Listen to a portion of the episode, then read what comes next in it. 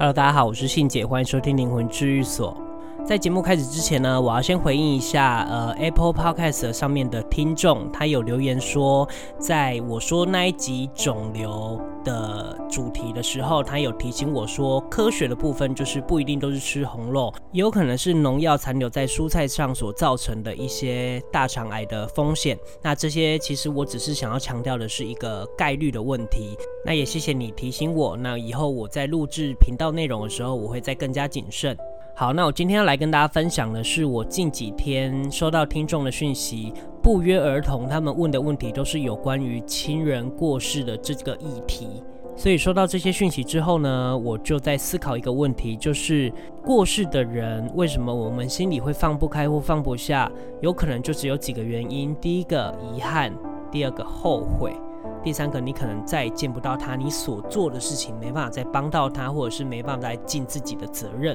那我在之前有一集是讲到有关于亲人过世的时候，你那一条思念的线如果没有去放开的话，基本上你们都会互相的干扰对方，会影响对方。但这条思念的线有这么容易放下吗？连我自己已经修炼这么久了，我还是有很多没办法放下的事情。所以我知道人生磨练的这个部分是最困难的。那我今天就要来跟大家分享，我们怎么样去帮助已经过世的亲人。然后在帮助的过程当中，你必须要知道哪一些事情。那基本上，如果有听过我频道的朋友们呢，都知道人的灵魂其实是有五条灵的。我这边再重复的帮大家温习这件事情。通常我们的人啊，主要的控制我们的意识，基本上是三条灵魂，就是额头、胸口还有下腹部。那他们灵魂基本上的位置都在这。那控制我们这些本能生存的反应呢，就是元神跟魄。所以，当某一个人即将过世的时候，他的这三条灵魂，他们的脉源会来接走他们。而这个脉源的解释，就是一个源头，就是当初我们灵魂出现的这一个源头，他们会来接走。而他们在那个地方也有一个轮回的机制，这个部分是大家比较不知道的。那大家比较常听到、比较熟悉的，基本上就是地狱、地府的轮回。而这个轮回的角色，就是由元神跟魄去轮回。基本上，元神跟魄所依赖的能量来自于人的精气。基本上，这个快过世的人呢，他的精气就会越来越少，那就会导致元神跟魄沉睡。然后等到肉体真的失去生命的时候呢，大概在八个小时后，元神跟魄就会醒来。醒来的时候，他就大概能知道说自己已经过世了。所以这时候地府就会派人来接走元神跟魄。那还有一个概率，就是原本这个过世的人呢，如果本来就有宗教信仰的话，那一些无形的他的宗教信仰的背后的神就会来接走他。所以这也就是所谓的大家说我的家人去跟神明做修炼了，但其实实际上的状况应该是去当他的呃小兵小将这样子。其实去神明旁边修炼，就有点像是去私人企业。工作一样，那你不确定他会不会过得好不好，因为要看这个老板对你好不好嘛，所以这个就不得而知了。但很多我们处理的事情都是后来查出来说，哦，这个老板真的很过分，他该给的没给，然后还让他背一堆黑锅。在无形里面，体制的一些内容跟人其实都是差不多的，所以你不用觉得很惊讶。所以我讲频道的时候，我不希望我把无形世界把它变成一个很虚幻或者是很可怕的事情，但实际上我们看到的样子就是这样，它就是很像人的世界。毕竟这些灵魂曾经都是有当过人的，所以他们的思想跟人其实没有太大的区别。就连有些神，他也是当过人的，所以他们的思维呢，也都会有人性化的一面。好，那在没有任何特殊理由或特殊案例的情况下，一个人如果过世要去地府的时候，就要看你是怎么过世的，还有你的寿命有没有到。假设你的寿命如果还没有到的时候呢，你首先会先去一个空间，这个空间如果以道教、佛教的话，就叫做枉死城。那这个空间其实就是一个等待的空间，等到你的寿元到的时候，你再去进行排队，排队去审查。那审查就是人家说的审判，就是把你这个。辈子所有的事情摊出来，好坏摊出来之后，再去做加减的动作。那这个过程呢，人世的阳间基本上大概要二十年左右。我知道很多宗教不讲轮回这个字眼，但轮回是一个宇宙的归论，它就是在太阳系以内的这一些人类的体质。当然我没有要强迫你们相信，但是这就是我看到的样子，所以我陈述给你们听。那我这边要补充一点，就是说，如果是生病过世的人呢，基本上他都会把那个病源，也就是病因留在体内，而这个体内是有关于五条领的连结，所以这五条领其实都带有一点这样的病因。那我们现在先讲元神跟魄。如果我没有解决他身上的病因的话呢，这个元神跟魄在地府等待的时间，他一样是会痛苦的，这是肯定的，因为你的病就是没有真正的解决，你只不过是因为病，然后导致这个肉体的死亡，它并不是真正的解脱。然后我再补充一个，就是如果人啊过世之后下去地府等待的空间的时候，除了去枉死城等待之外，还有你其他等待时间，基本上都在你自己的元辰宫里面等待，就是你自己的家里啦。然后。然后我们如果在世的人要烧东西给他的时候，我们就会写这个人的名字，接着交给呃地府的人，那地府人就会像邮局一样送到你家的概念。但是里面有很多牵扯很多利益的关系，比如说你如果没有人护着的话，那有可能就会被抢走；那有可能你是新生，然后你就会被欺负，这也是很有可能的。所以很多人会在做梦的时候梦到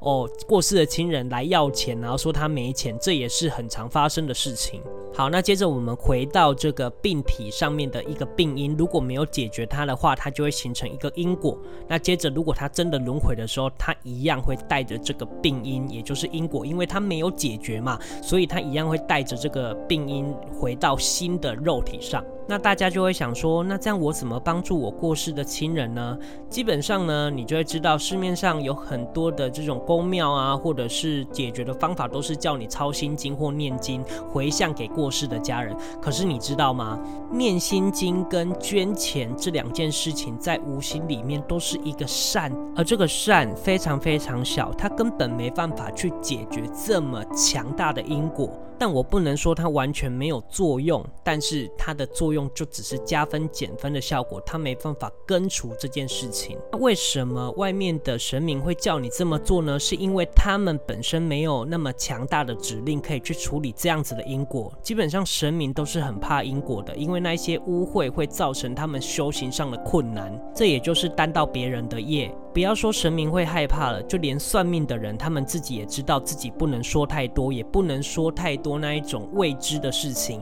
如果说的太多的话，他有可能就会担到别人的业，这个他们自己一定都知道。所以我们在处理这类的案件的时候呢，我们首先会先考虑着活着的人的心理状态。如果他是因为那些遗憾或后悔，我们基本上呢都会先去找这个亡者来看他的状况。然后再看彼此有没有什么话想说的。把彼此的心结打开，那当然我们希望活着的人可以帮助过世的人，而我们这边拿到的指令其实是比较高的，所以我们基本上呢，在度化这些灵魂的时候，是把五条灵带去某一个空间学习，也就是当学生的概念。那边会有一些老师，就是像是一个公体制一样，而不是私人领域的状态，它是比较是正体制的修炼。而当他们学到一定的程度，也就是毕业的时候，他们就会进行。封神的这个动作，那也就是有点像是考公家机关的概念。当你考过了，你就成为正式的公家人员。所以，如果成为公家机关的人员之后呢，基本上是不用轮回，除非你有犯什么大错。好，那这里呢，我还是要补充几个比较重要的观念。第一个就是灵魂的最终目的，就是不想再回到物质的世界里。因为物质的世界里充满着痛苦，有很多的七情六欲，很多的生离死别、生老病死，这是灵魂不想要再经历的事情。所以这也就是为什么我希望大家可以去慢慢的去探索灵性方面的。如果你当有那个契机的时候，有可能你就会修炼。那修炼之后，你的灵魂有可能未来就不用轮回。可是修炼有很多的方法，也有很多的利害关系，所以一定要做好谨慎的利弊判断。才不会迷失。好，那我们回到帮助过世的亲人的会衍生的一些问题，譬如说，如果你去这一间宫庙的时候，其实你应该会有很多的问题。第一个，你不确定他指令可以做到哪一个程度；第二个，不确定我们做这些事情有没有真正帮助到这个亡者。那如果以一个没有修炼的人来说，要去判断这些无形的事情，其实是非常困难的。但是如果是以有形来看的话，尽量尽量不要花太多的钱在上面，而且其实你可以问得仔细一点。譬如说他现在的状况是什么啊，他未来会去哪里啊，这些都是可以询问的。所以当他阐述了那一些他去的哪里，或者是他的状态是怎么样的时候，你大概就能判断出他指令的高低。当然，我们也会有概率遇到一些以利益为主的办事者，这些在过程中应该都能感受得到的。但我要再强调一点，就是不是收这些钱的人就是假的，是因为他们要处理这些事情，风险是很大的，那他们势必要拿这些物质的钱来弥补，那这是没有办法的事情。那当然，如果是以利益为主的话，他的能力就会相对的降低很多。所以，像我们在办这种事情的时候，第一个我们是不收红包的。那第二个呢，我们也不会收取任何问事的费用，除非你真的要办事的，就是你真的要处理这个亡者，你要真的要去帮他，那我们可能就会请你去购买一些金纸或者是干嘛的，你们可以自己拿去烧。我们也可以不用过手任何的钱，这样子我们就把双方的利益关系都会降低很多，那信任度就会提高。那也不会因为活着人的猜疑而影响到要帮助这个亡者的心情。那我们一样是会接收到这些晦气的，只不过因为我们修炼的过程当中，我们会经由练气来去排除这些晦气。但有时候太重的话，就变成我们要处理因果了，因为我们就是担到别人的东西，所以我们就要自己花钱去处理这些因果。可是大家就会很疑惑，说为什么这种吃力不讨好的工作还是有人在做呢？那对我而言呢，这只是修炼的其中一环，也就是帮助别人。可是帮助别人不一定要通灵才能帮助别人啊。我们活着的过程当中，我们在去接触很多很辛苦的人的时候，我们会伸出援手，这样子也是算是修炼的一个环节。所以不一定要得到这样的能力，你才有可能可以帮助别人。我相信还有很多细节可以讲，但我这边就不一一阐述。所以如果你有其他问题的话，你也可以私讯灵魂治愈所 IG，然后提出你的疑问。那我也希望你带着学习的心情，我可以跟你分享。当然，我最后还是要说，他们不是真正的死掉了，他们只不过是用另一个形式在存活着，而他们有该去的地方。但其实你是可以帮助他们的。通常人会害怕知道真相，但知道真相的这个契机是为了解决问题，所以我们才必须要去挖掘这个真相。